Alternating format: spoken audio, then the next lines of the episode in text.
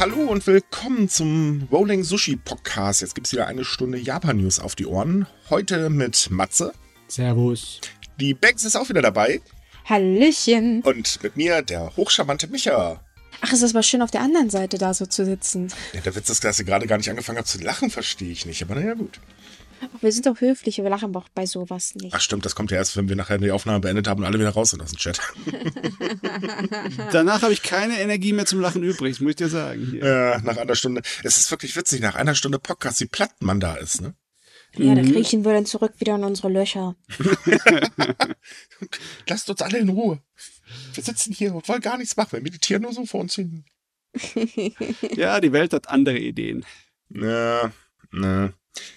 Ja, momentan auf jeden Fall. Seid ihr auch so froh, dass morgen die Wahlen vorbei sind? Achso, äh, für jeden, der es nicht weiß, wir nehmen am Samstag auf, äh, auch wenn der Podcast am Mittwoch rauskommt. Also für uns sind die Wahlen noch nicht gelaufen. Naja, obwohl, laut, laut gewissen Menschen steht das Ergebnis ja schon fest. Oh Gott, bitte nicht. Ich habe das vorhin schon bei Twitter, die, das, das ist so nervig. Ja, lass mal das lieber, ja. Ja, ja, ich, ich wollte auch nur so einen kleinen Seitenhieb machen. Ganz ehrlich, jeder, der die AfD gewählt hat, hat doofe Ohren. Und zwar saudoofe Ohren. Punkt. Und Du sitzt jetzt jemand ganz traurig in der Ecke, weil er doofe Ohren hat. Äh, ich befürchte ja immer noch, dass wir morgen Laschet da oben auf dem Thron sitzen haben. Oh Gott. Okay, jetzt, jetzt, jetzt muss ich hier aber mal einschlagen. Hier, genau, so. wir wollten ja eigentlich mit was Positivem heute anfangen, nicht wahr? Hey, wir haben doch erstmal unsere Sabbelrunde. Aber als allererstes äh, sind wir so positiv, dass jetzt die Werbung kommt. Denn, liebe Leute, wo geht ihr eure Japan-Sachen kaufen, speziell Lebensmittel? Also ich mache das bei japanischelebensart.de und zwar schon ewig in drei Tage. Denn äh, eine super Auswahl und vor allen Dingen qualitativ sehr hochwertig. Also sprich, klar, Tütensuppen oder so bekommt man da jetzt nicht unbedingt, ähm, muss man aber auch nicht, weil dafür kriegt man dann die Zutaten, um die Suppen einfach direkt köstlich selber zu kochen. Äh, was um Längen besser schmeckt als eine Tütensuppe. Oh, und wie? Das ist ein Riesenwahnsinn. Selbst wenn du einfach nur Instant Fleischbrühe mit gescheiten Nudeln machst, ist es besser als die Tütensuppe. Ja, das stimmt. Ja, definitiv. Ähm, ja, jedenfalls können wir euch den Laden sehr ans Herz legen, denn ähm, die Auswahl ist wirklich riesig. Und das Schöne ist, sie haben auch immer mal wieder neue Produkte. Was heißt nicht nur immer mal wieder, sondern sie haben ständig neue Produkte, weil das Team halt sehr hinterher ist, immer mal wieder was Neues nach Deutschland zu holen. Und ähm, dadurch ist es ein sehr, sehr interessantes Angebot. Ja, obwohl ich bleib ja meistens bei den Klassikern wie echtes Wasabi. Ah. Ah, ja, diese Pa- Wasabi-Paste ist so toll. Mit Ah, ich hatte- Wasabi. Ich hatte gestern eine Tüte japanischer Wasabi-Chips und das waren, glaube ich, die besten Wasabi-Chips, die ich je hatte. Oh, oh, oh, ein bisschen Neid kommt bei mir auf hier. Mhm. Ha, gibt es übrigens auch Sorry. japanische Lebensart zu kaufen.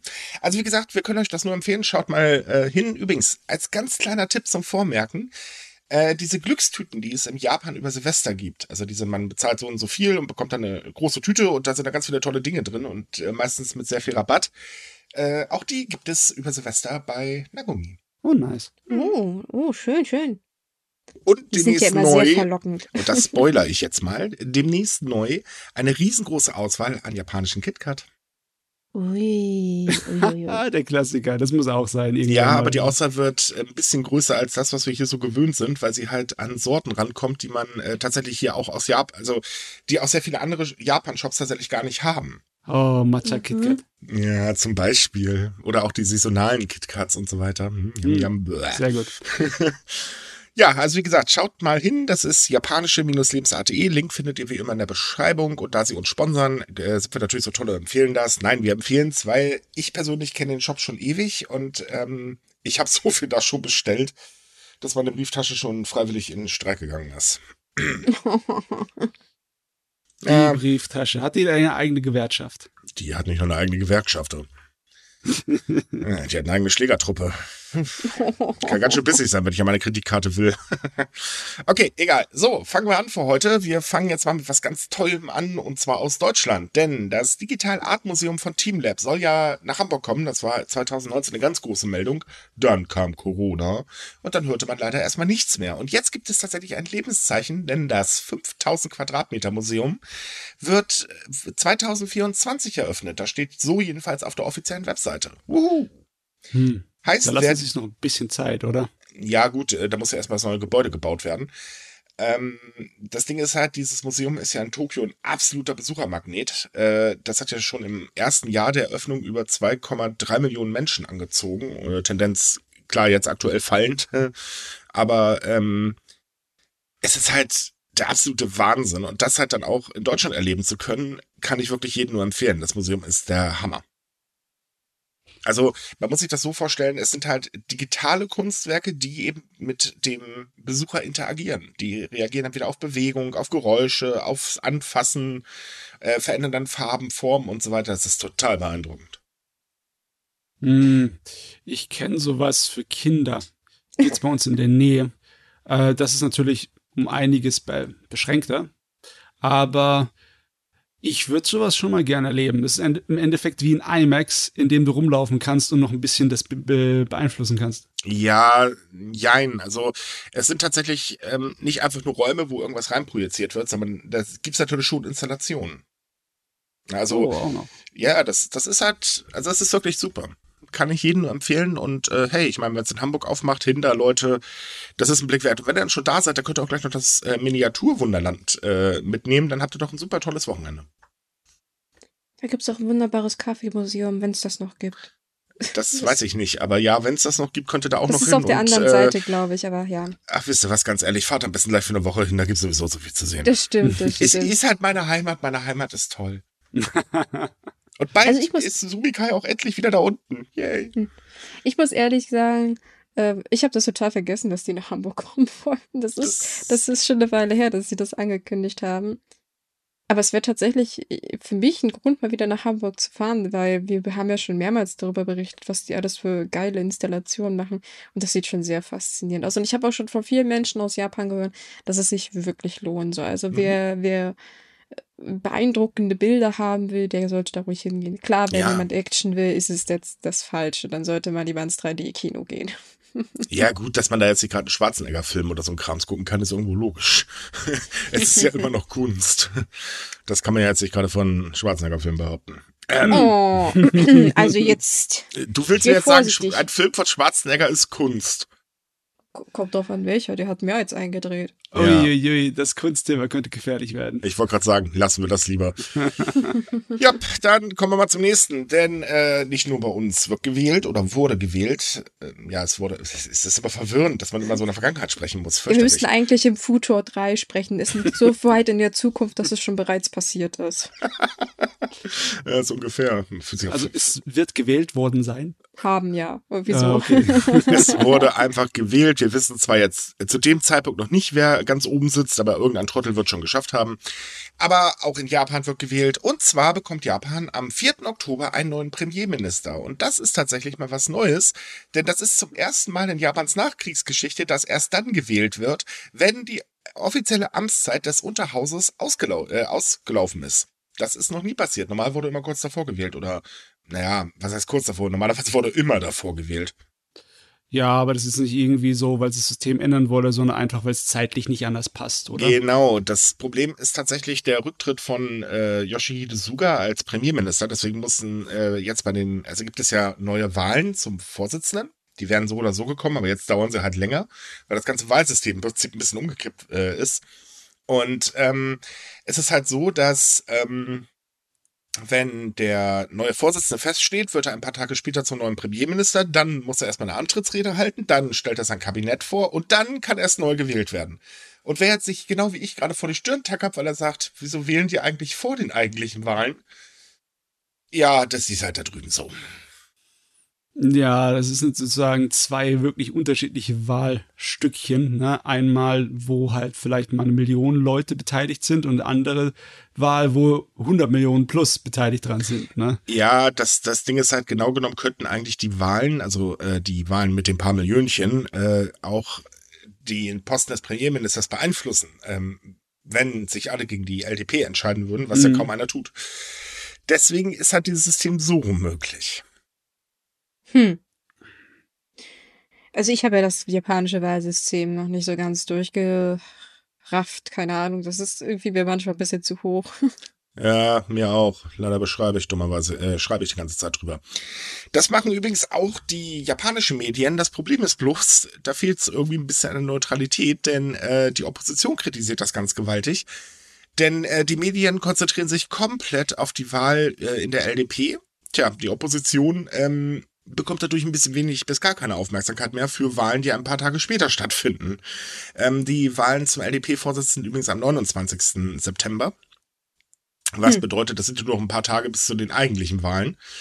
Äh, ja, ist ein bisschen blöd für den Wahlkampf, nicht? Ja, also seitdem Suga angekündigt hat, dass er zurücktritt und nicht bei der Wahl mitmacht, da drehen alle nur noch sich um die LDP. Oh, was passiert mit denen mhm. dann? Und ist nicht zu fassen, aber sein Rückzug hat auch, auch eine taktische Komponente gehabt oder eine strategische. Ja, def def definitiv. definitiv. Also es ist leider so, und das muss man mal oder immer mal wieder betonen, dass die Medien in Japan teilweise sehr voreingenommen berichten. Ähm, das ist immer wieder zu beobachten. Da gibt es auch massenhaft Kritik, ähm, auch sehr interessante Beispiele. Äh, zum Beispiel war Suga bekannt dafür, dass er immer sehr, sehr starken Einfluss mit Drohungen auf die Medien ausgeübt hat. Und ähm, ja, die, die Medien sind eigentlich so, sie fokussieren immer ein Thema und was anderes geht sofort in Vergessenheit. Äh, klar, jetzt hat wieder einige sagen, das passiert hier in Deutschland aber auch. Nee, passiert hier tatsächlich nicht so schlimm.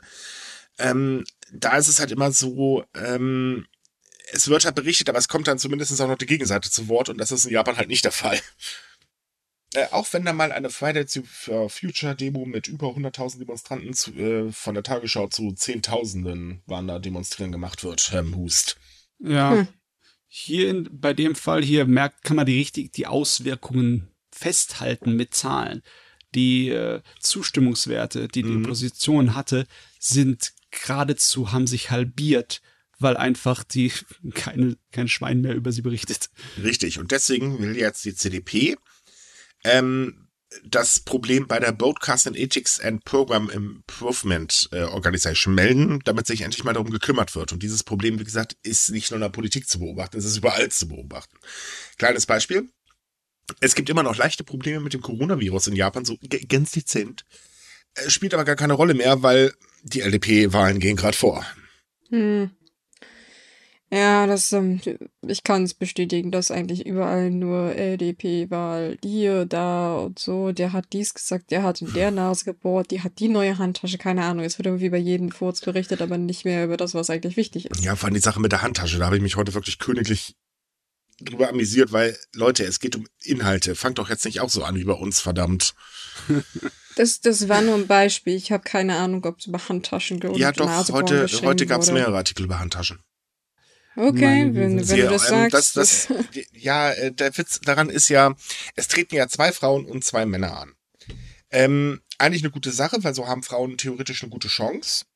Äh, könnte man meinen. Äh, die Presse sieht das ein bisschen anders. Die Presse macht das nämlich genauso wie im Prinzip hier auch. Bei den Männern geht es um Inhalten, bei Frauen geht es um Handtaschen. Mm. Hm. Das Schade ist halt auch, dass selbst wenn eine von den Frauen die Kandidatschaft hier schafft und wirklich Premierministerin wird. Das wäre zwar ein historisches erstes Mal für Japan, mhm. aber wahrscheinlich wird es nicht viel verändern, weil die Chancen, dass es Takaichi ist, sind weitaus größer, als dass es Noda ist. Und Takaichi wäre halt der streng harte, konservative Kurs der LDP. Ja, aber es ne? ist nicht nur das. Das große Problem ist vor allen Dingen, wer die LDP eigentlich kontrolliert. Man könnte ja meinen, okay, das ist vielleicht der Vorsitzende, ist er aber gar nicht. Die LDP wird von Fraktionen kontrolliert und ähm, jede Fraktion ist halt irgendwie anders mächtig und äh, speziell die von Abe ist sehr, sehr mächtig und Abe selbst ist auch noch immer sehr mächtig. Ähm, Abe ist bekanntlich konservativ von vorne bis hinten und du kommst gar nicht mit irgendwelchen Änderungen der Politiklinie der, äh, mit der LDP äh, irgendwie weiter. Das schaffst du gar nicht durchzusetzen. Weil einfach zu viele, ich sag's jetzt mal ganz hart, alte weiße Männer da drin sitzen. Hm. Das, das, heißt, das, das stimmt in Japan so, weil was war das, ja. der, der, der, durchschnittliche Alter von, von äh, japanischen Politikern ist wie bei 65, was schon Senioren sind. Mhm, genau. Und es ist halt so, dass äh, egal was jetzt gerade die ganzen Kandidaten versprechen, ähm, sie werden gar nicht die Möglichkeit haben, das wirklich umzusetzen, sofern es nicht den eigentlichen Kurs der LDP ähm, äh, äh, na, entspricht. Denn ähm, ja, sie werden auf zu viel Gegenstimmen äh, hin tüdeln. Das sieht man zum Beispiel bei der Reform des Rentensystems. Ähm, wir haben ja hier in Deutschland das, das Ding mit der Digitalisierung. Wisst ihr eigentlich, wie oft die Digitalisierung in einem Wahlkampf ein ganz wichtiges Thema war und ganz hoch und heilig versprochen wurde? Ich glaube, das habe ich mach mich nicht traurig, bitte, Micha. Ich bitte dich. nicht bei diesem Thema. Naja, eigentlich die ganzen letzten Jahre äh, war es immer wieder bei den Bundestagswahlen grundsätzlich das wichtigste Thema. In Japan ist es die Reform des Rentensystems. ähm, ja, das wird jetzt auch schon seit ich weiß nicht wie vielen Jahren versprochen und hat bisher nicht ein einziges Mal funktioniert. Und es ist jetzt auch wieder ein Thema. Ja, das Problem, Hm. warum es nicht funktioniert, ist halt das Geld, nicht wahr? Richtig. Das derzeitige Pro äh, Rentensystem besteht aus zwei ähm, Programmen. Das ist einmal ein Programm für Selbstständige und einmal eins für normale Angestellte.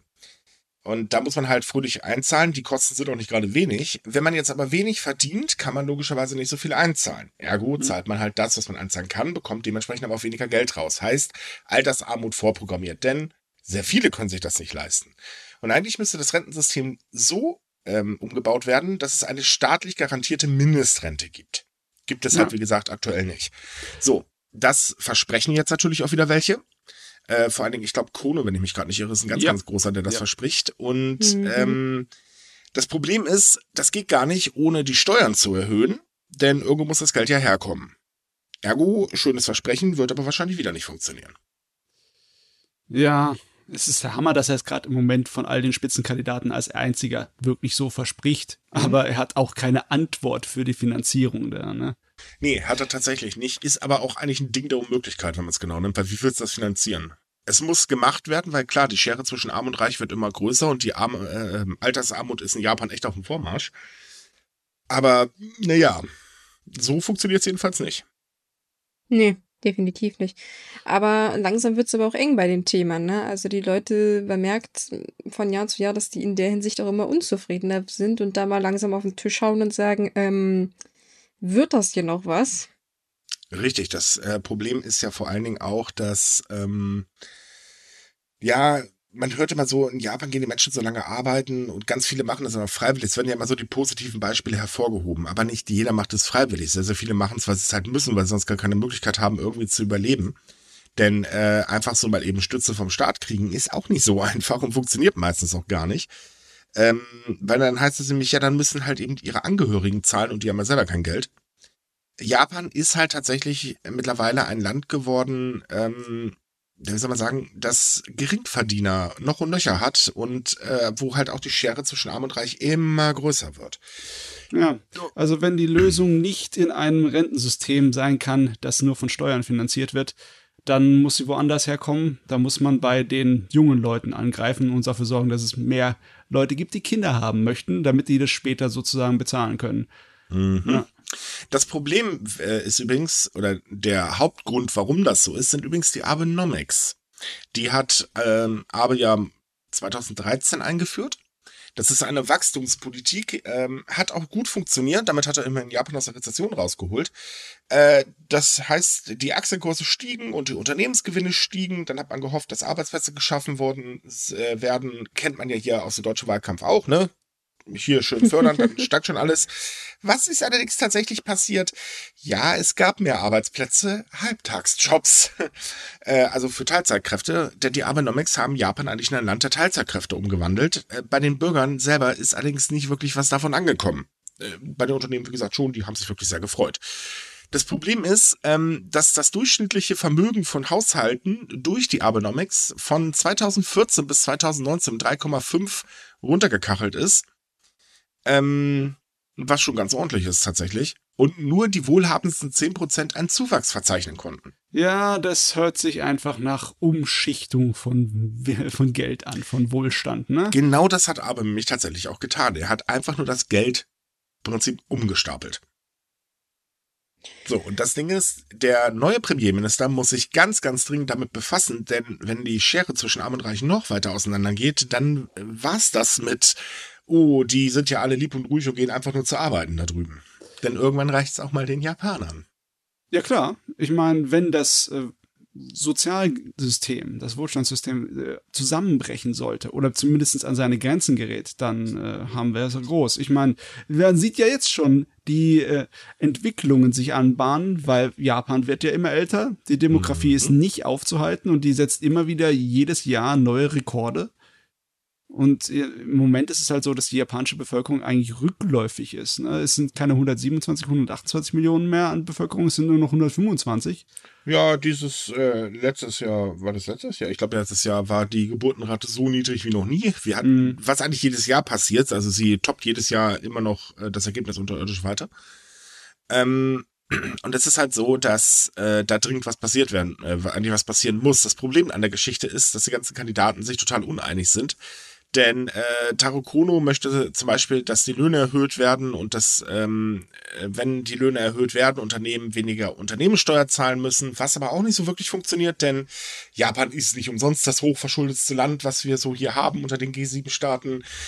Äh, Fumio Kishida will äh, niedrige Haushalte mit Sonderzahlungen, ähm, äh, ja, äh, beglücken, in Anführungsstrichen, damit halt eben äh, die Mittelschicht in Japan vergrößert wird und erfordert das Ende des Neoliberalismus.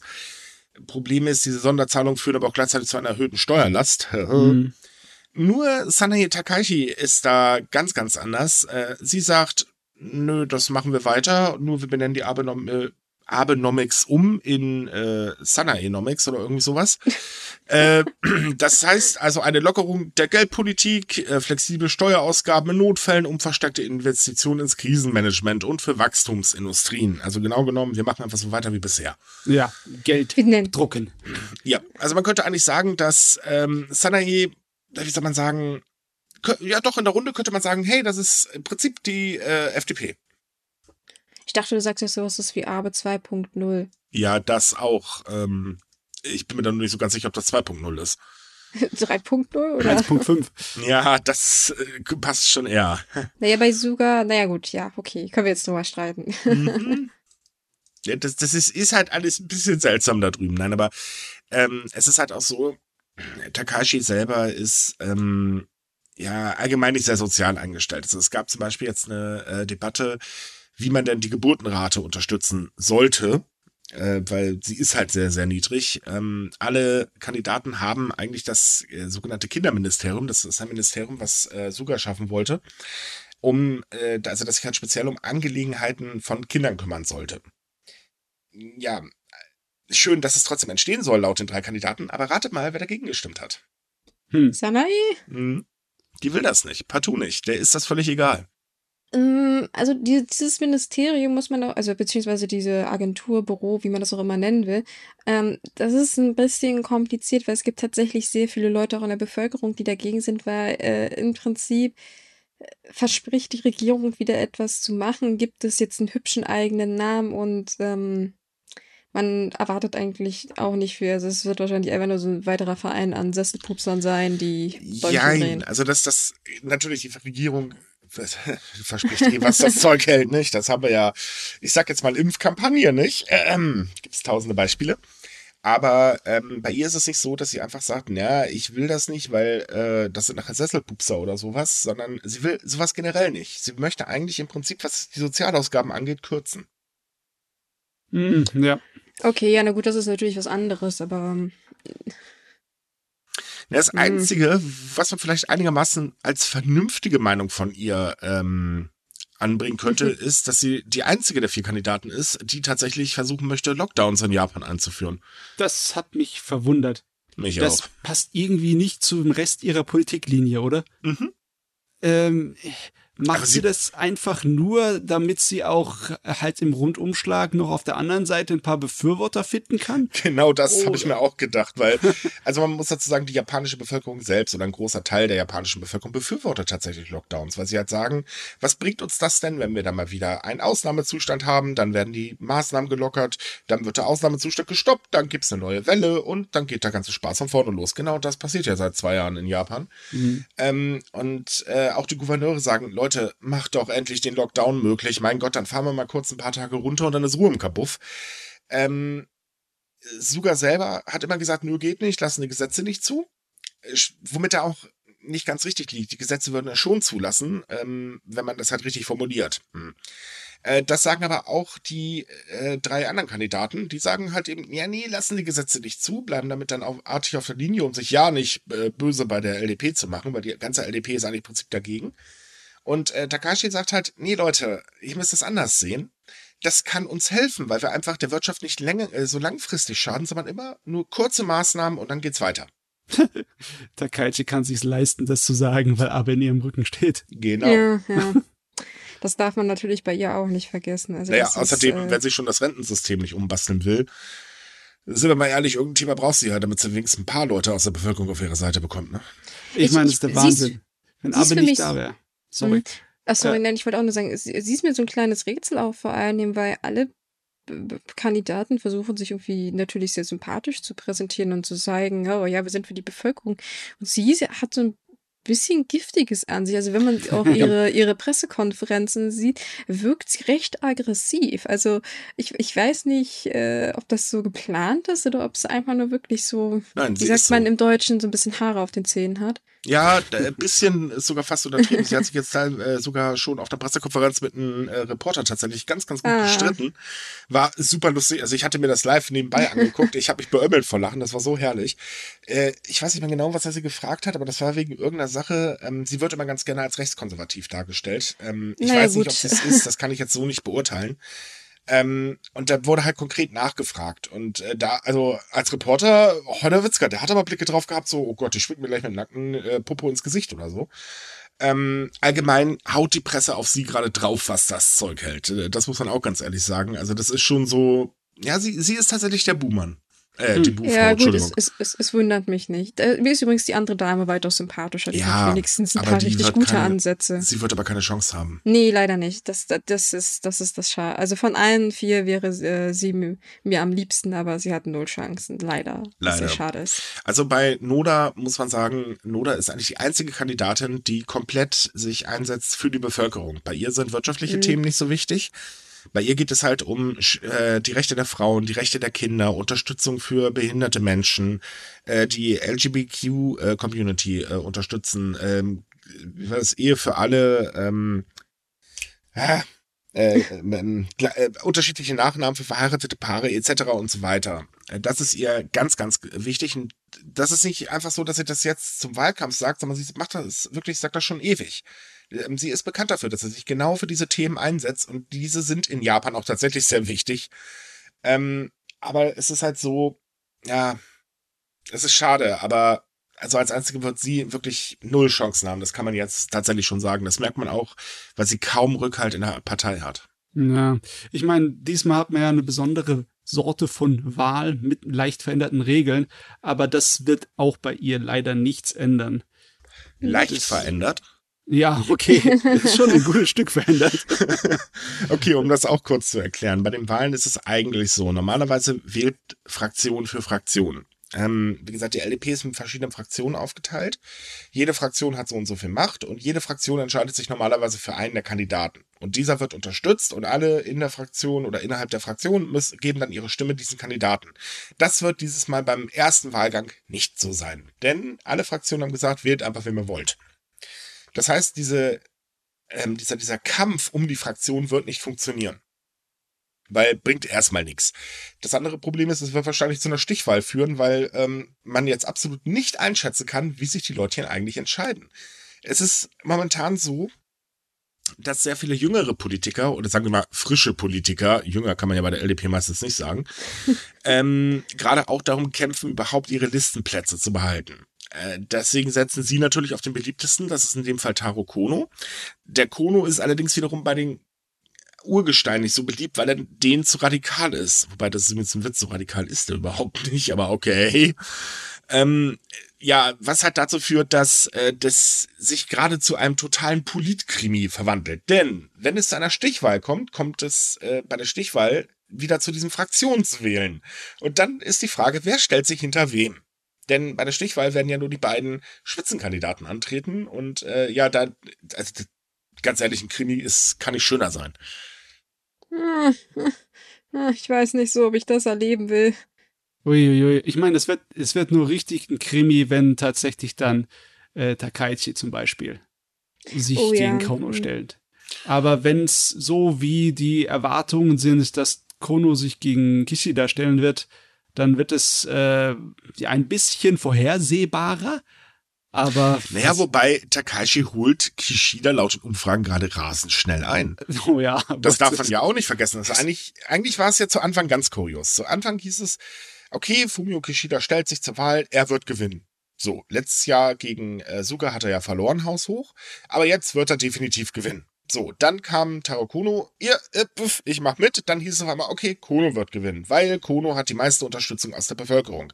Kono ist tatsächlich sehr beliebt, weil er halt bekannt dafür ist, mit den Menschen ähm, zu kommunizieren. Also bei Twitter funktioniert das wunderbar und ohne Witz folgt den Account, wenn ihr Japanisch könnt, lacht euch teilweise tot, weil der hat Scherze drauf, Hilfe. Ähm, und er gibt auch tatsächlich Antworten. Das kann ich übrigens auch bestätigen, hat er mir auch schon eine gegeben, fand ich total lustig.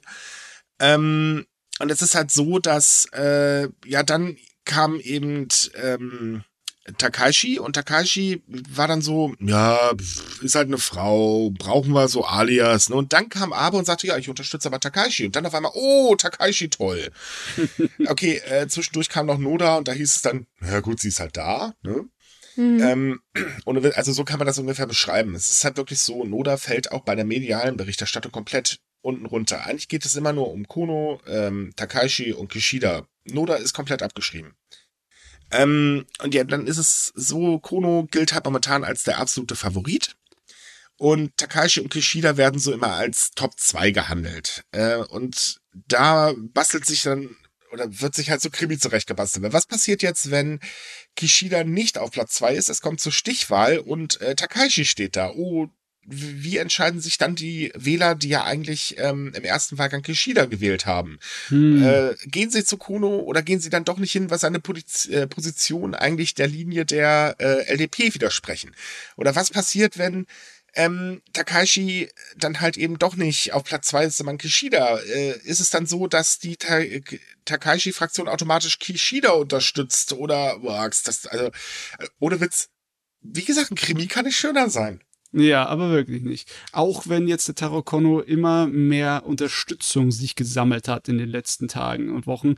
Der hat jetzt zum Beispiel den äh, Ministerpräsidenten Taro Aso hinter sich und äh, Ishiba hat er, glaube ich, auch hinter sich. Ne? Mhm. Also, obwohl der sich schon ein bisschen gefestigt hat, heißt es noch nicht, dass die Sache entschieden ist. Ja, das Problem ist aber, dass er seine Position teilweise geändert hat.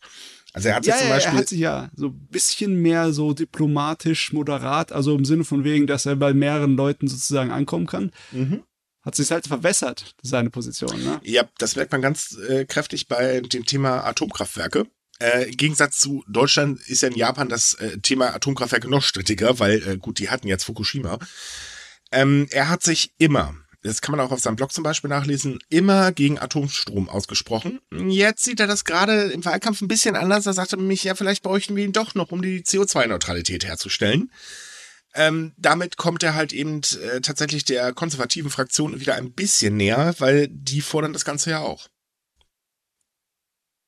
Hm, das hm. ist irgendwie so komisch. Von einem gewissen wissenschaftlichen Standpunkt aus gesehen ist es nicht unbedingt falsch, äh, Atomkraft zu benutzen. Um Problem ist nur, Japan hat kein Endlager. Ja, Japan hat noch mehr Probleme als Endlage, was Atomkraft angeht, bei den mhm. alten Dingern, die da rumstehen.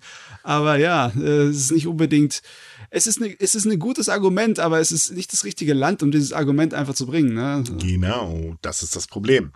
Also, wie gesagt, summa summarum. Ähm, Unsere Wahl hier in Deutschland ist wirklich stocklangweilig, sind wir doch mal ehrlich. Wir hören immer nur das Gesülze von den ganzen Politikern. Alle versprechen das Blaue vom Himmel, alle versprechen irgendwann wieder was anderes Blaues vom Himmel und nach der Wahl hat sie jeder vergessen. In Japan ist es halt so, gut, in dem Fall braucht das Volk gar nicht erst wählen zu gehen, weil das machen die eh unter sich aus. Aber dafür kann man wenigstens zugucken, weil es super lustig ist äh, oder super spannend ist, wer sich nachher für wem entscheidet. also eigentlich so das perfekte Popcorn-Kino. Bald gibt's hm. bestimmt einen Film. Japan, die Wahl. Oder irgendwie so. Könnte man ich gucken. Ich glaube, ich würde ihn auch gucken. Nur bitte ohne Kampfszenen, wenn es geht, das wäre sehr nett. Ja, was haben wir denn heute noch so? Ach so, wir sagten ja schon, dass der äh, ältere oder dass die ältere Menschen an Japans Gesamtbevölkerung äh, ziemlich großen Anteil haben und tatsächlich ist dieser Anteil jetzt wieder gestiegen, denn aktuell ist es so, dass 29,1 Prozent der Gesamtbevölkerung des Landes über 65 Jahre alt ist. Uh. Was also so ungefähr umgerechnet 36,4 Millionen Menschen ausmacht. 36 Uff. Millionen im Rentenalter. Mhm. Ganz genau. Und ähm, nach Altersgruppen ist es so, ähm, dass die über 70-Jährigen ordentlich angestiegen sind, äh, die über 80-Jährigen ordentlich angestiegen sind, äh, die 90-Jährigen auch ordentlich angestiegen sind und die über 100-Jährigen auch ordentlich angestiegen sind. Lebe alle gesund. Genau, aktuell beträgt übrigens die Zahl der Gesamtbevölkerung in Japan 1, äh, 125,22 Millionen Menschen. Das sind übrigens 510.000 weniger als im Vorjahr. Eine ganze halbe Million, meine Güte. Mhm. Das, das, ich weiß nicht, wenn man das so liest, dann hört sich das so ein bisschen klein an, aber wenn man das ausspricht, wird einem irgendwie klar eigentlich, von was für großen Zahlen wir hier sprechen. Das ist schon ziemlich unheimlich, wenn man sich halt die Entwicklung von Japan anguckt und weiß, was passiert, wenn diese Zahlen weiter sinken bzw. weiter steigen. Ich meine, 36 Millionen Leute über 65 Jahre, das ist nicht weit entfernt von der Hälfte der Bevölkerung von Deutschland. Mhm. Das Problem ist halt, ähm, dadurch, dass die Bevölkerung schrumpft und die Älteren immer mehr werden, dass eben äh, bald das soziale, das, äh, wie nennt das denn, der Generationsvertrag, genau, dass der halt bald nicht mehr funktionieren wird. Also eigentlich funktioniert er jetzt schon nicht mehr. Und dazu kommt, das National Institute of Population and Society Security Research Center geht davon aus, dass der Anteil der Senioren in Japan im Jahr 2025 bei 30 Prozent, im Jahr äh, 2040 bei 35 Prozent und im Jahr, ähm, was war das, 2070, wenn ich mich gerade nicht irre, äh, erreichte dann die 50 Prozent.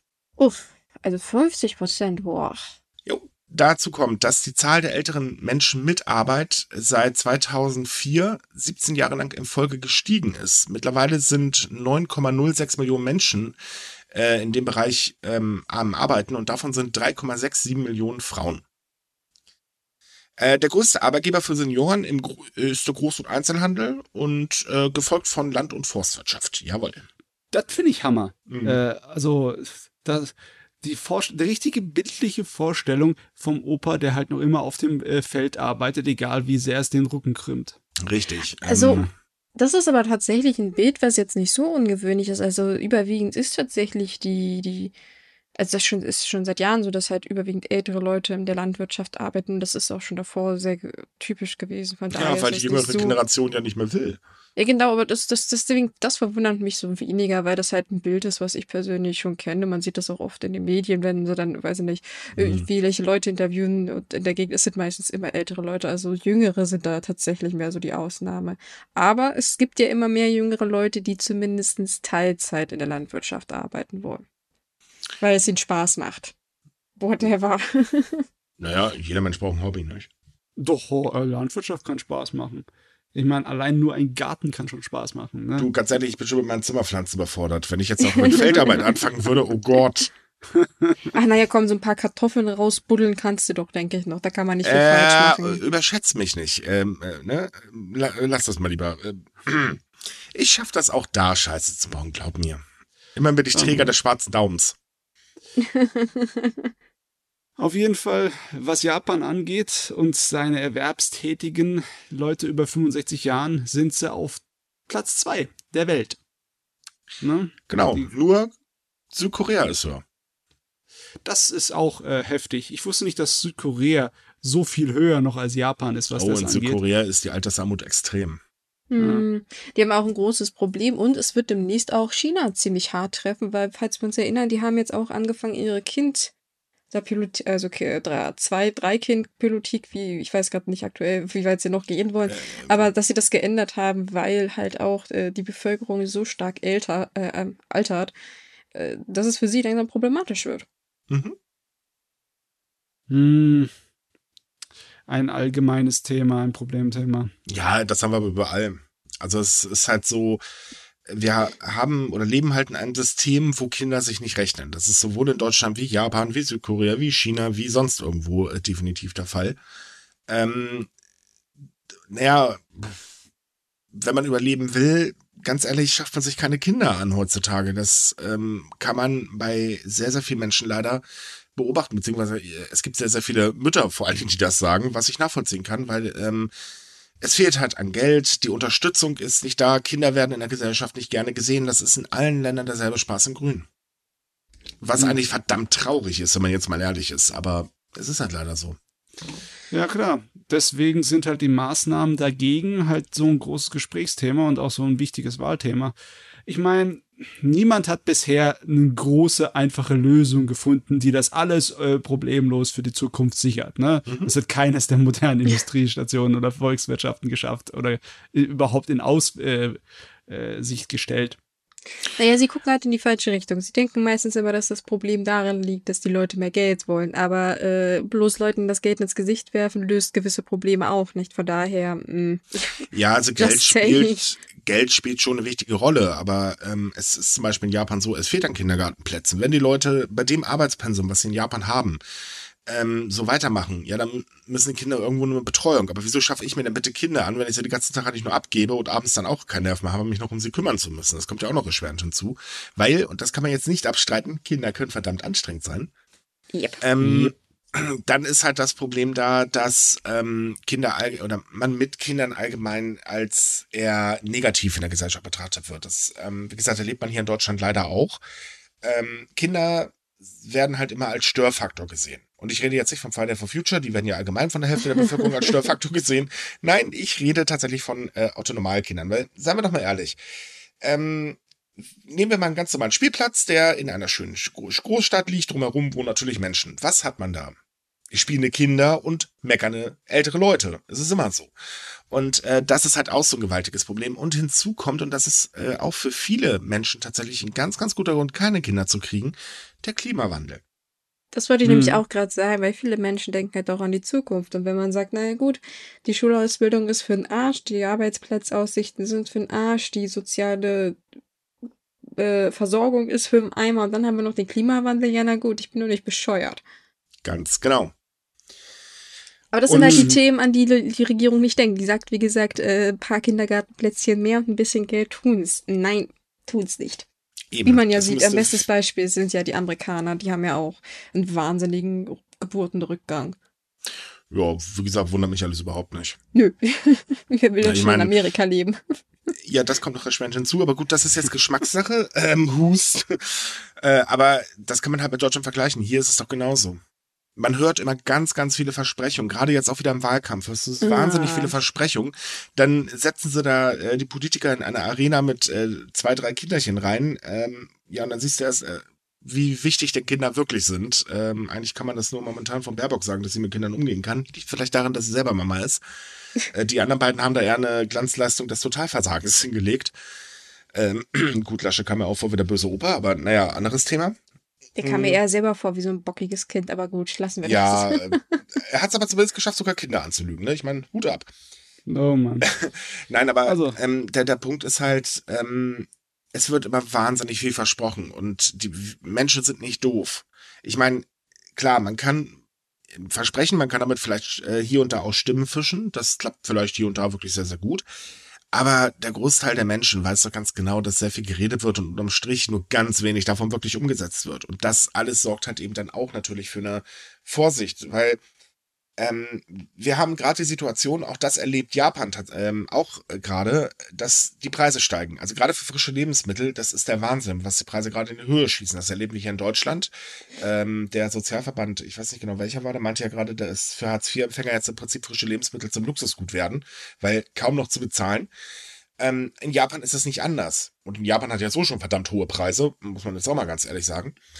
Ähm, und das spielt halt auch noch alles eine Rolle, weil ja, ein Kind muss vernünftig versorgt werden. Und gerade dann noch aus der Hinsicht, dass es in Japan sehr leicht ist, eine Frau sitzen zu lassen. Ich meine, hier hast du dann noch so das Ding, ja, da musst du vielleicht noch Unterhalt zahlen, auch wenn du es halt nicht machst, dann springt der Staat ein, auch wenn es wenig ist, das weiß ich alles. Aber in Japan ist es halt so, da sagte man halt Tschüss und ist weg. Und dann hat sie die Sachlage gegessen. Ähm, dann bist du aber auch noch stigmatisiert. Okay, das bist, glaube ich, auch in beiden Ländern, wenn ich mich gerade nicht irre. Ähm, und naja, das alles ist halt eine Sache, das müsste dringend mal geregelt werden, aber das packt in Japan zum Beispiel keiner an. Man hört halt immer nur Versprechungen. Das letzte Mal war es vor drei Jahren, da hieß es dann, ja, wir werden uns darum kümmern, dass alleinerziehende Mütter gestärkt werden. Was ist denn seitdem passiert? Nichts. Mm, naja, zumindest beim Thema äh, Kindesanführungen Wobei man, ich finde den Begriff immer ein bisschen unangebracht, weil, naja, ähm, aber bei diesem Thema hat man ja jetzt dieses Jahr zumindestens was in Angriff genommen und guckt da sich jetzt die Gesetzeslage an.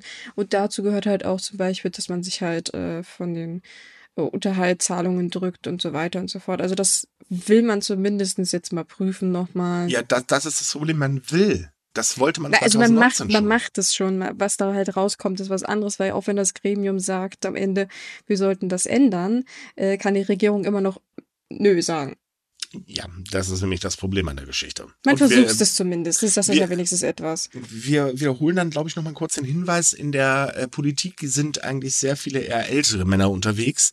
Ja, ja. Da ist es eher unwahrscheinlich, dass sich in absehbarer Zeit was in dieser Richtung wirklich vernünftig ändert. Frauen sind bekanntlich auch in der Politik in Japan ganz schön der Mangelware. Oh ja, das Alter. So, die, die Alterung der Gesellschaft auf der ganzen Welt wird schon einige lustige, interessante kulturelle Veränderungen mit sich bringen. Ne? Oh ja. Ja, ich meine, lustige Sachen können auch passieren. Ne? Ich meine, Japan hat jetzt zum Spaß aus der Freude ein kleines professionelles E-Sport-Team mit Sensoren gegründet. Ich meine, das ist schön, das ist nett. Das ist zwar nicht von Bedeutung oder von Belang, aber es ist ähm, wenigstens lustig. Kennt ihr, wie heißt das, Senioren zocken oder wie, wie dieser ja, YouTube-Kanal? Den YouTube-Kanal, den finde ich. Der ist toll. Lustigerweise ist meine Mom ein Riesenfan. Die hat keine Ahnung von Videospielen, die versteht überhaupt nichts davon. Aber ich habe ihr so zwei Videos gezeigt und sie, ich glaube, ich habe diese Frau noch nie so herzlich lachen gesehen. also die hat richtig geheult vor Lachen, die konnten nicht mehr, die fand das großartig. Mhm. Die sind auch wirklich klasse. Und es ist halt so, jetzt gibt es in Japan eben auch äh, in dem Fall ein offizielles E-Sport-Team. Genau. Aha, das ist das, professionell ist sogar. Genau, es ist das erste professionelle Team in ganz Japan, was nur aus Senioren besteht, also Leute ab 65, wobei sie zwei haben, die erst 61 sind. Das sind aber dann die Juniors, was ich auch ganz drollig finde. So, ja, hallo, ich bin der Junior, ich bin 61, ja, okay. Ja, und ähm, das sind, äh, die heißen Matagi Snipers, die streamen auch ab Monatsende. Wir haben in den Artikel die Seite verlinkt, wo man dann die YouTube- und Twitch-Kanäle gucken kann. Wenn sie online sind, noch sind sie nicht da. Ja, und man möchte einfach nur zeigen, dass auch ältere Leute praktisch Freude daran haben, Videospiele zu spielen. Und teilweise oh haben die noch nie ein Spiel gespielt. Also da ist eine Dame dabei, die hat noch nie Videospiele in ihrem ganzen Leben gespielt und die meint, äh, sie kann so die Region promoten und zeigen, dass äh, bisschen was über ihre Heimat halt zeigen und die ist ganz begeistert gewesen in dem Interview. Es war sehr süß. ich hatte nichts dagegen, wenn sich das entwickelt, so dass Senioren im Alter als Zuverdienst ein bisschen streamen können. wenn das ist so richtig etabliert als, als möglicher Ausweg.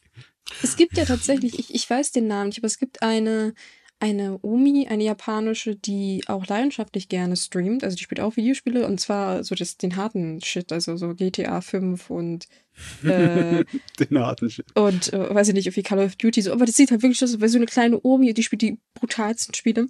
Und die hat, glaube ich, den Weltrekord bekommen für die älteste Game-Livestreamerin aktuell. Und die hat eine riesige Fangemeinde, auch wenn die Leute sie auf Japanisch überhaupt nicht verstehen. Man muss aber auch dazu sagen, dass alte Leute äh, sind in Spielen ganz schön gefährlich. Äh, ich, ich erlebe das bei Guild Wars. In meiner äh, Gilde sind äh, zwei, ähm, der eine ist 80 und der andere 75.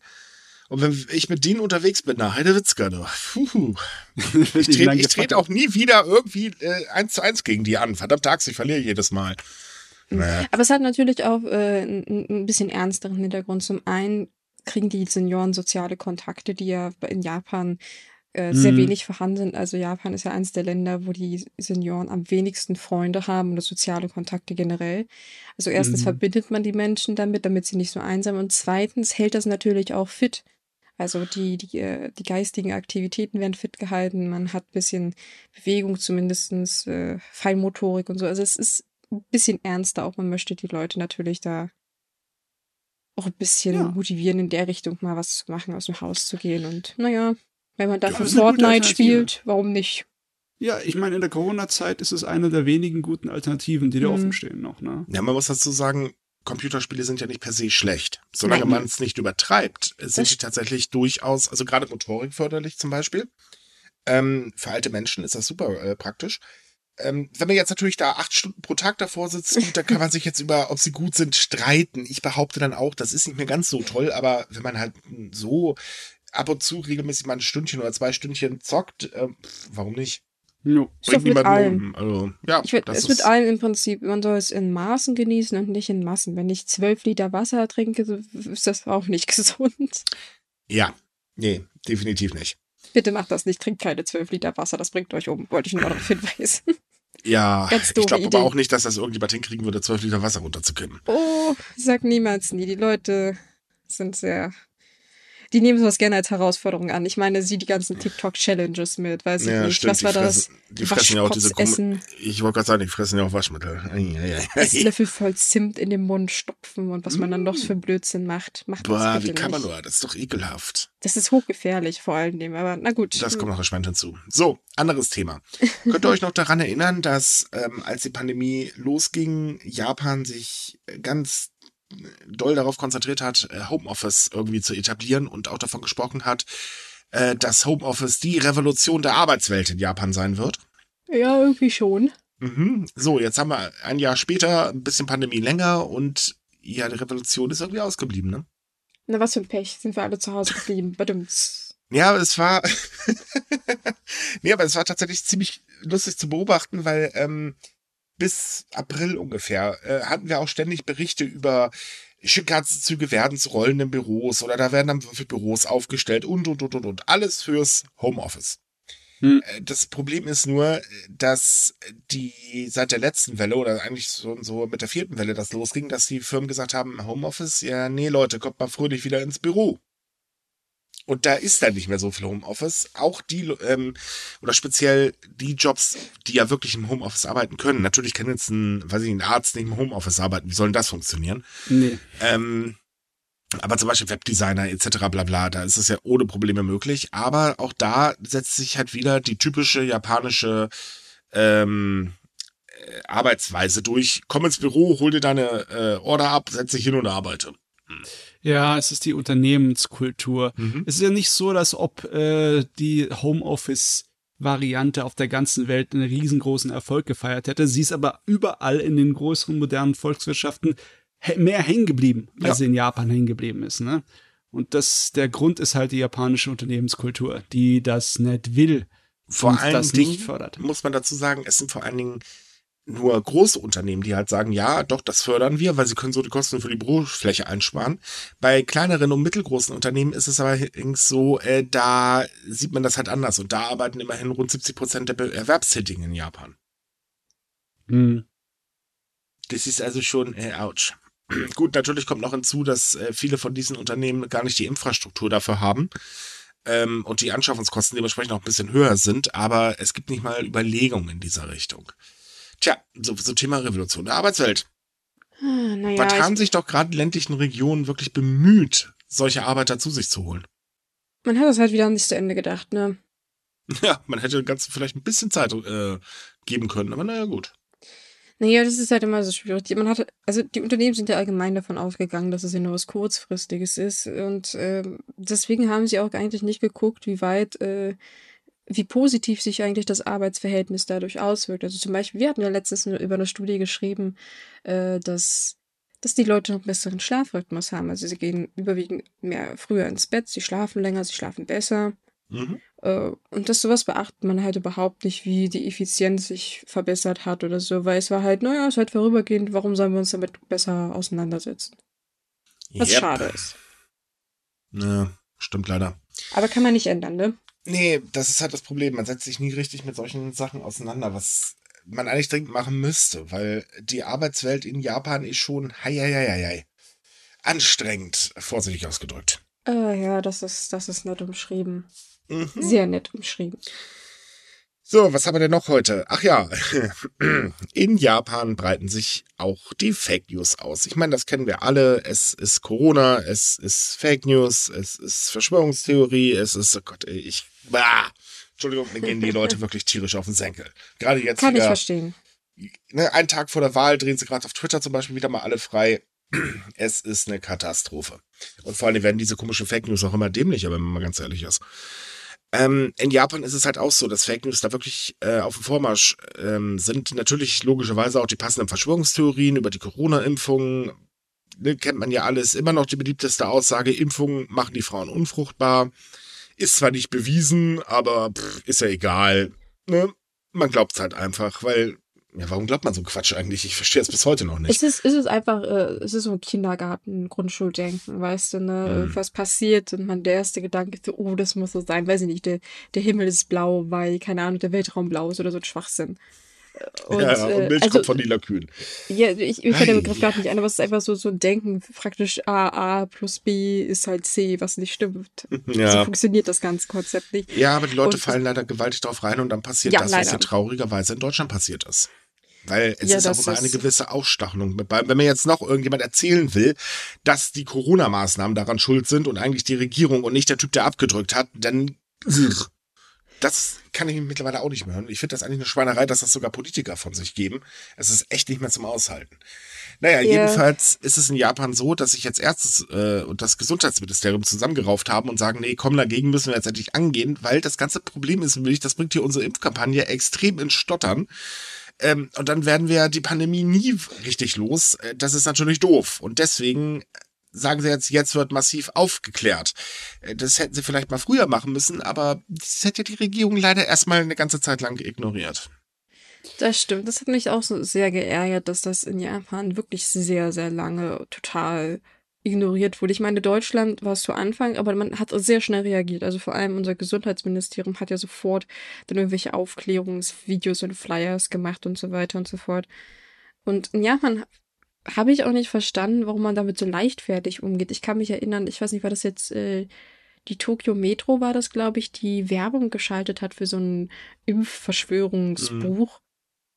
Und die haben die auch erst rausgenommen, als Leute sich beschwert haben. Die haben das total unproblematisch gefunden, das offen überall in ihre äh, Wagen zu kleben, obwohl sie selbst diese Corona-Maßnahmen, die ja angezweifelt werden, in diesem Buch propagiert haben. Und das hat mich, habe ich so verwirrt, dass man das nicht geprüft hat. Übrigens, kleiner Fun Fact. Äh, genauso wie in Deutschland auch gibt es eine Handvoll Akteure, die von diesem gesamten Wahn extrem profitieren. Denn in Japan sind zum Beispiel momentan unter den Bestsellerbüchern ganz viele Verschwörungstheoretiker, äh, Theoretiker, äh, die ihre Bücher auf den Markt schmeißen. Ich meine, hier in Deutschland ist es so, dass, ich glaube, Schiffmann oder wie der heißt, ich meine, der lebt doch jetzt mittlerweile schon vor der ganzen Querdenker und den ihren Schenkungen. Muss man jetzt, also ohne Witz, äh, der hat ja heute ähm, auch wieder erstmal was los, so, Anna, ey Leute, ich brauche ganz dringend Geld, haha.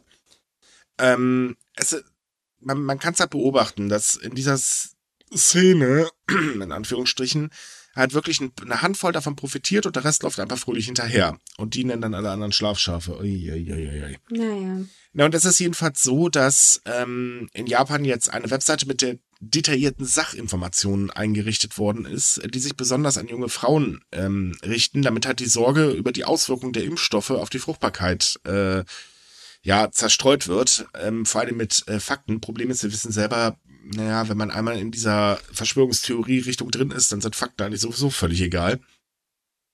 Äh, Mhm. Das äh, funktioniert ja meistens leider nicht. Ähm, man versucht es halt mit Videos, man versucht es ähm, auch mit Direktgesprächen und so weiter, aber ob das wirklich hilft, wage ich tatsächlich zu bezweifeln. Das ja, es Problem. wirkt ein, Achso, sorry, sorry. es wirkt Nein, ein kleines bisschen zahm, ne? Mhm. Also, wenn sie nicht ein bisschen aggressiver sind mit Werbung für ihre Maßnahmen, dann weiß ich gar nicht, äh, wie viel Erfolg da sie damit haben können. Da, dann habt ihr eine Webseite, wo all das steht, wo man wissen soll. Aber die Leute müssen erst wissen, dass es die gibt und dann müsste man sie dorthin schicken. Ne? Ja, es gibt noch ein anderes Problem. Die Medien spielen das Spiel äh, teilweise mit. Also wenn ich mir das so angucke, da wird dann ein Fremdstoff in einem Impfstoff gefunden, äh, in einer Impfstoffdosis gefunden. Da wird eine Medienwelle in Japan gestartet. Das ist der reine Wahnsinn. Da wird sonst was erstmal auch wirklich von großen Medien äh, vermutet und sonst irgendwie was. Äh, ich weiß nicht welche, das war aber eine ganz große Zeitung, hat sogar von Chip von äh, Bill Gates gebrabbelt. Nee, das war vom Verschluss, aber ist ja auch egal. Und äh, das Problem ist, eigentlich hätte man von Seiten der Regierung das wissen müssen. Ähm, das ist noch gar nicht so lange her, da gab es ja eine Impfung, äh, ich weiß nicht mehr genau, welche das war, aber jedenfalls gab es da äh, eine Impfpflicht für und dann kam eine Medienkampagne und äh, im Prinzip war die Regierung dann gezwungen, die Impfpflicht wieder aufzuheben, obwohl das eigentlich gar nicht so sinnfrei äh, war, ähm, diese Impfung durchzuführen. Und das gleiche Theater hat man jetzt auch, zwar nicht ganz so stark, aber das Theater ist im Prinzip genau dasselbe. Hm. Und das hätte man von vornherein eigentlich ausgrenzen können, weil ich sag mal, so, so blöd kann die Regierung gar nicht sein, dass sie vergisst, dass es eine gewisse Skepsis in dem Land gibt. Aber naja, wer bin ich schon, der das beurteilen kann? Naja, ich sag mal so, in den letzten Jahren ist es vielleicht nicht so aufgetaucht und man hat es deswegen ignoriert. Es ist halt interessant, dass es in Japan vor allem Frauen sind, aber ich kann so ein bisschen nachvollziehen, warum. Weil tatsächlich ja die Frauen äh, krassere Nebenwirkungen, also ein, wie sagt man, Impfreaktionen, das heißt, sind ja keine Nebenwirkungen, Impfreaktionen haben als Männer. Und die sind tatsächlich noch nicht so genau erforscht. Also kann ich verstehen, dass da so ein bisschen Panik geschoben wird, aber naja, gut. Ähm, hätte man halt bei der Regierung, ich meine, Japan hat später geimpft als alle anderen Industrieländer, hätte man wissen müssen, hätte man auch vorab aufklären müssen. Aber naja, macht Übrigens, ja Arbeit. ganz großes Problem auch in Japan, die Social-Media-Seiten. Naja, das ist ja, das meine ich ja. Die Regierung hätte sofort reagieren müssen, dann hätten so Social Media Seiten nicht eine Chance gehabt, das so krass zu beeinflussen. Ja. ja, oder die Regierung braucht einfach eine funktionierende Präsenz in diesen Social Media Seiten. Sie brauchen Leute, die das gut machen. Das stimmt auch wieder. Ja, ja Kuno hat aber gerade keine Zeit, der ist im Wahlkampf. ja, ey, oh, ist unglaublich, ne? Ohne, ohne Kono, der müsste einfach nur wissen, wer kann das so wie ich und dann schnapp ich mir den und dann setze ich mir in mein Team und dann macht er das. Ohne Witz, es ist tatsächlich in Japan so, dass die meisten Politiker äh, im Prinzip für Ochs vom Berg stehen, wenn es um Social Media Auftritte geht. Oh, einige ja. versuchen es, man muss sagen, einige machen es auch gar nicht so schlecht, zugegeben, aber das ist nur eine Handvoll. Der Rest, äh, der ist eigentlich eher so ich habe halt jemanden, die bezahle ich dafür und das war's. Und das merkt man halt, weil das sind so nüchterne Beiträge, wo man sich so denkt, Alter, warum schreibst du so einen Blödsinn eigentlich? Weil, pff, liest das sowieso keine Sau, fertig. Man geht nicht auf Kommentare ein und, und, und, und, und. Da ist Kono halt wirklich das leuchtende Beispiel. Naja, wobei er ja auch der es gibt ja diese, dieses Online-Spiel im Prinzip, wo die Leute versuchen, von ihm geblockt zu werden. Ja, da gab es auch. Und da gibt es diesen Hashtag, so ich wurde von Kono geblockt. Hashtag. Ja, da, da ähm, gab es auch letztens, das, das war auch total kurios, dieses Online-Spiel ist sowieso, naja, Nee, Online-Spiel ja. ist vielleicht ein bisschen zu viel gesagt, aber es ist halt so ein kleiner Gag auf Twitter, dass man da versucht, von nicht mhm. geblockt zu werden. Und was haben die Medien draus gemacht? Voll den Skandal, dass er Kritiker geblockt hat. Ja, stimmt, das kann ich mich erinnern. Wobei, naja gut, ähm, man, in manchen Fällen fand ich es auch kritisch, aber muss er wissen. Ist nicht, ja. was er sich zumuten will an Genöle. das stimmt allerdings. So, weil wir ja gerade bei den äh, Ich lasse mich nicht impfen, impfen ist doof ist, ähm, ist es aber tatsächlich so, dass die Impfzahlen in Tokio, äh, Quatsch, die Infektionszahlen in Tokio fallen und zwar ordentlich. Und äh, wir hatten ja schon darüber gerätselt, oder beziehungsweise die Regierung hat darüber gerätselt, hm, warum fallen die denn eigentlich? Und jetzt ist eine Studie rausgekommen, die das Ganze belegt. Das liegt tatsächlich daran, dass ungeimpfte Menschen in Japans Hauptstadt vorsichtig geworden sind. Na, das sind doch mal schöne ehrlich, Neuigkeiten. Ich, ich wollte gerade sagen, dass ich jemals darüber schreibe, dass Ungeimpfte vorsichtig sind. Das hätte ich in meinem gesamten Leben nicht mehr erwartet. Sehr japanisch. Ja, nee, ähm, es ist so, äh, es gibt natürlich eine große Impfverdrossenheit in Japan, aber so groß, wie sie allgemein eingeschätzt wird, ist sie gar nicht tatsächlich, sondern das Problem ist eher, dass viele sich gerne äh, impfen lassen wollen, aber gar nicht können, weil sie einfach keinen Termin kriegen, besonders junge Leute. Äh, naja, und die sind dann logischerweise vorsichtiger, weil auch sie haben natürlich mitbekommen, dass äh, die meisten Menschen, die momentan gerade am Coronavirus oder durch den Coronavirus sterben, ja halt eben jüngere Menschen sind. Ähm, und deswegen passen sie halt mehr auf. Und äh, das ähm, zeigt halt diese Studie, die hat eben GPS-Daten ausgewertet. Und die zeigen eben, dass ähm, gerade nachts in Tokios beliebten Vergnügungsvierteln seit der seit den Bonn-Feiertagen, das war so Mitte August, ähm, sind äh, ist die Zahl von ungeimpften Menschen ganz stark dort zurückgegangen. Im Gegensatz zu den vollständig geimpften, die Zahl hat ordentlich zugenommen und äh, dadurch nimmt halt tatsächlich wohl das Infektionsgeschehen in, in Tokio ab. Und Tokio ist ganz schön weit runtergekachelt. Also die sind jetzt bei was waren das? Am Freitag waren das nur 235 Neuinfektionen. Von ehemals, äh, das höchste war am 13. August, da waren es noch 5700. Ja, das ist ein Unterschied. Mhm. Trotz allem gibt es aber jetzt keinen Grund zu sagen, oh geil, da sinkt es wieder. Yay, ich pack schon mal meine Sachen und warte darauf, dass Japan die Grenzen öffnet. Denn äh, die Stadtverwaltung sagt selber, Freunde, wir sollten ganz vorsichtig sein, weil, äh, nee, das kann ganz schnell wieder nach oben schießen. Womit übrigens auch die japanische Regierung rechnet, denn die bereitet sich gerade schon auf eine sechsten Welle vor. Dieses Mal, kleiner Fun Fact, wollen sie tatsächlich das Gesundheitssystem stärken. Das hat man also nach fünf Wellen auch endlich gemerkt. Ich würde gerade sagen, alle guten Dinge sind drei, aber Moment mal, ich muss nur mal nachrechnen, wie viele Wellen wir eigentlich haben. Mhm. Ja, ja. Äh, da sind sie jetzt gerade ganz hart dabei und das Gesundheitsministerium rechnet auch damit, dass äh, eine sechste Infektionswelle kommen wird. Naja, so wie wir auch eigentlich mit einer neuen rechnen in Herbst und Winter. Also Oh. lasst euch alle schön brav impfen und behaltet euer Maske, eure Maske auf, auch wenn es verlockend ist, sie abzusetzen. Bei Menschenmengen. Genau, und bitte tut uns einen Gefallen. Schreibt uns bitte keine E-Mail mehr, wenn wir irgendwas über Masken schreiben, wo ihr reinschreibt, Masken sind doof, etc. bla bla. Leute, wir sind wirklich der Meinung, an einer Maske wird schon keiner sterben. Und da könnt ihr jede Krankenschwester und jeden Arzt fragen, denn die haben ständig Masken auf und wir haben keine Leichenstapel in Krankenhäusern, die aus Ärzten bestehen. Das ist wahr. Ja, ohne Witz, ich meine, ähm, ich trage meine Maske, wenn ich halt mein Haus hier verlasse, äh, meine Wohnung verlasse, dann ab da habe ich die Maske auf. Mich stört's halt nicht, weil, pf, Gott, ich krieg Luft, ich bin bisher nicht gestorben und Leute, ich muss hier drei Etagen hoch und runter wetzen. Ohne Fahrstuhl, Altbau, hoch, ätzend. Aber egal, es funktioniert. Ich schnauf dann zwar wie eine äh, Dampflok, aber gut, ist halt so. Und wenn ich dann auf der Straße unterwegs bin, darf ich mir mittlerweile jedes Mal irgendeinen blöden Spruch wegen der Maske anhören. Ja, mein Gott, wenn ich will, habe sie halt auf. Wenn ich irgendwo reingehe, muss ich sie aufhaben, ist halt so. Ich darf ja auch kein Auto fahren, wenn ich keinen Führerschein habe. Ach, das. Auto, ne? Ja, das Schlimme Egal. ist halt, dass ich die Gegner, also die Extremgegner, nicht die normalen Kritiker. Ich finde, man muss bei den Querdenkern ein bisschen unterscheiden. Für mich sind Querdenker die Menschen, die wirklich, äh, wie soll ich sagen, ziemlich radikal vorgehen. Also sprich, ähm, die Leute verunglimpfen, ähm, zu Mord aufrufen, etc. bla bla, so die ganzen Hardcore-Fälle. Die normalen Kritiker fallen für mich nicht unter Querdenker. Ähm, aber man merkt wirklich, dass es sie sich, egal wo man jetzt, welche Ecke man äh, schaut, auch in Japan übrigens, dass sie dort halt immer aggressiver werden. Und das finde ich echt schlimm. Und langsam sollte mal wirklich was gegen getan werden. Ja gut, das ist doch ein, ein schönes Schlusswort, dass man den Querdenkern den Kampf ab ansagt und sich da nicht dazu stellt. Aber gut, ähm, wir haben auch noch was Positives jetzt zum Abschluss, nämlich die Monatsvorschau von Matze, ne?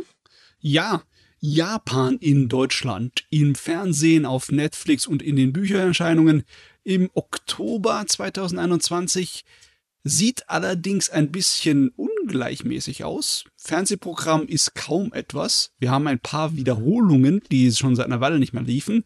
Und zwar am 2. Oktober läuft auf Arte Stadtlandkunst Spezial, wo es um drei Themen geht, ein, unter anderem um den Regisseur Hayao Miyazaki, um die Mhm. Onsen-Kultur in Japan, um die Badehäuser und Tokios äh, ja, äh, Spezialitäten, was Essen angeht, teilweise sehr schräge.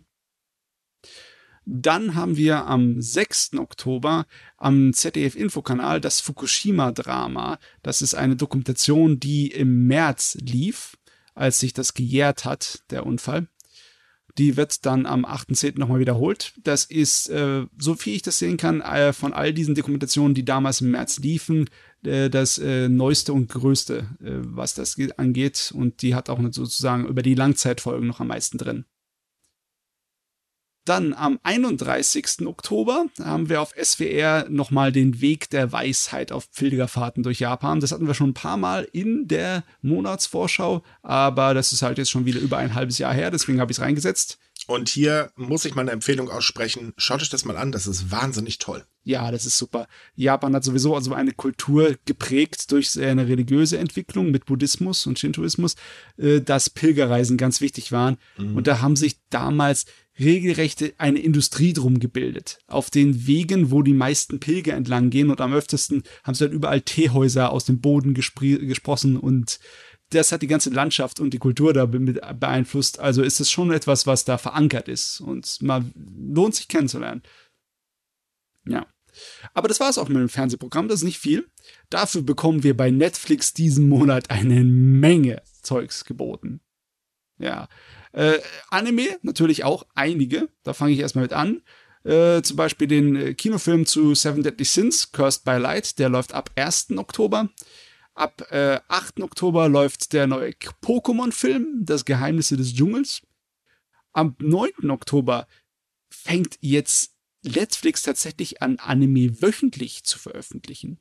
Blue Period, eine neue Serie, kommt ab 9. Oktober dann wöchentlich auf äh, Netflix. Genauso wie dann äh, später am 21. Oktober Comey Can't Communicate auch wöchentlich kommt. So wie es aussieht, fängt so Netflix ganz langsam an mit dieser Idee zu, ja, experimentieren. Das ähnlich wie die anderen Streaming-Dienste im Simulcast zu machen. Ja, bei manchen Serien machen sie das ja schon. Nur Ja. halt bei Anime bisher noch nicht. Ja, das ist schön zu sehen. Aber sie haben auch noch andere Sachen. Sie haben am 12. Oktober Bright Samurai Soul. Ähm, zu dem äh, nicht so besonderen Will Smith Netflix-Film. Das hier sieht aber definitiv interessanter aus, wenn man sich die Vorschau anschaut. Das ist eine ganz andere Angelegenheit. Auch am 12. Oktober soll dann Darwins Game auf Netflix abrufbar sein. Genauso wie äh, Violet Evergarden, der einen Tag später kommt. Also der Film zu Violet Evergarden. Die Serie gibt's ja schon gehabt. Äh, was äh, nicht Anime-Sachen angeht, haben wir auch zwei. Unter anderem läuft ab 1. Oktober die Geisha.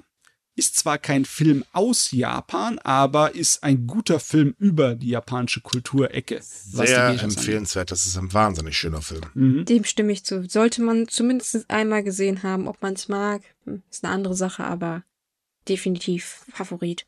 Ja, ist, ist ein wertvoller Film. Und äh, dann haben wir noch was, was direkt aus Japan kommt, und zwar eine Dokumentation über die japanische Rockband One OK Rock. Der Titel ist Flip a Coin. Der läuft ab 21. Oktober auf Netflix. Also im Großen und Ganzen eine ganze Menge wird geboten mhm. auf Netflix zum Herbstanfang. Da ist einiges zu sehen. Ne? Auch einiges geboten kriegt man bei den Büchererscheinungen. Äh, wir haben richtig feine Sachen. Anfangen können wir mit einem Roman von Emi Yagi mit dem Titel Frau Shibatas geniale Idee, der am 5. Oktober rauskommt. Äh, Emi Yagi ist bekannt in Japan, so weil sie schon einige Preise gewonnen hat, einige der wichtigen, zum Beispiel den Osamu Dazai Preis. Und äh, sie ist sozusagen eine der modernen feministischen Schreiberinnen. Das ist äh, schon äh, in Japan nicht unbedingt so der Standard. Und dieses äh, Buch ist klasse, weil es geht einfach darum, dass eine Frau vortäuscht, äh, schwanger zu sein, weil sie dann halt in ihrer Arbeitsstelle besser behandelt wird. Und die zieht das durch bis zum Ende, also stopft sich dann wirklich Klamotten unter, den, äh, unter das Hemd. Und äh, was macht sie dann, wenn es soweit ist, wenn die neun Monate abgelaufen sind? Hui, hui. Ja. Aber wir haben auch ein paar Sachen, die ein kleines bisschen sachlicher sind. Zum Beispiel haben wir äh, am 12. Oktober Tokio eine Augenreise vom Dorling Kindersley Reiseführer. Ähm, wenn man jetzt sagt, Reiseführer ist doch nicht wirklich wert zu erwähnen, es gibt eine ganze Menge Gründe, einen Reiseführer mal anzuschauen, besonders wenn er aufwendig gemacht ist, weil das hier ist eher so eine Art von Bildband, der sozusagen durch Tokio entführt. Das ist nicht nur einfach eine Vorlage für eine Reise oder ein Empfehlungsbuch. Äh, Genauso wenig wie jetzt alte Kunstwerke, zum Beispiel wie die äh, 21 Ansichten des Fujis von Hokusai. Äh, das sind in gewisser Weise auch Reiseführer, aber sind auch viel mehr als das. Ne? Kann man hier auch sagen. Also, es ist ein schönes Buch, wenn man das mal, äh, weil im Moment kann man ja nicht nach Japan fliegen. Hm. Leider. Leider. Da kann man das auch andersweitig erleben. Wer es allerdings lieber komplett in Text haben möchte, der kann sich jetzt freuen, denn der endlich ist der dritte Band der Bericht aus Japan vom italienischen Künstler Igord fertig und hm. bei uns zu erhältlich. Seit 2016 wird diese Reihe veröffentlicht als Buch in Deutschland und jetzt hat man alle drei. Da kann man auch gleichzeitig eine Sammelausgabe mit allen drei Büchern auf einmal, wenn man vorher noch keine gekauft hat, holen. Da geht es wirklich um alle möglichen Bereiche von äh, japanischer Kultur und Kunst und teilweise auch sehr schräge und äh, eher auch sehr an Erwachsene gerichtet, der Inhalt. Ja, also Vorsicht. Es ist nicht unbedingt für Zartbeseitete immer. Und als letztes haben wir noch ein äh, Literaturwerk, ein wichtiges, und zwar von Kenji Miyazawa, einer der beliebtesten japanischen äh, Schreiber aus dem Anfang des 20. Jahrhunderts. Eine Nacht in der Milchstraßenbahn, ein Kinderbuch-Klassiker, der auch einen Anime hat. Ist, mhm. ist zwar ein Kinderbuch, hat aber auch eine Menge Anspruch drin. Ist also eine empfehlenswerte Sache. Der kommt am 18. Oktober raus, wie erwähnt, beim Kass Verlag. Alle ISBN-Nummern und weitere Details haben wir wieder bei uns im Artikel drin, wer es nachlesen möchte. Genau. Oder halt in der Podcast-Beschreibung, je nachdem, wo ihr uns hört. Ja. ja, genau. So, und damit sind wir dann durch für heute.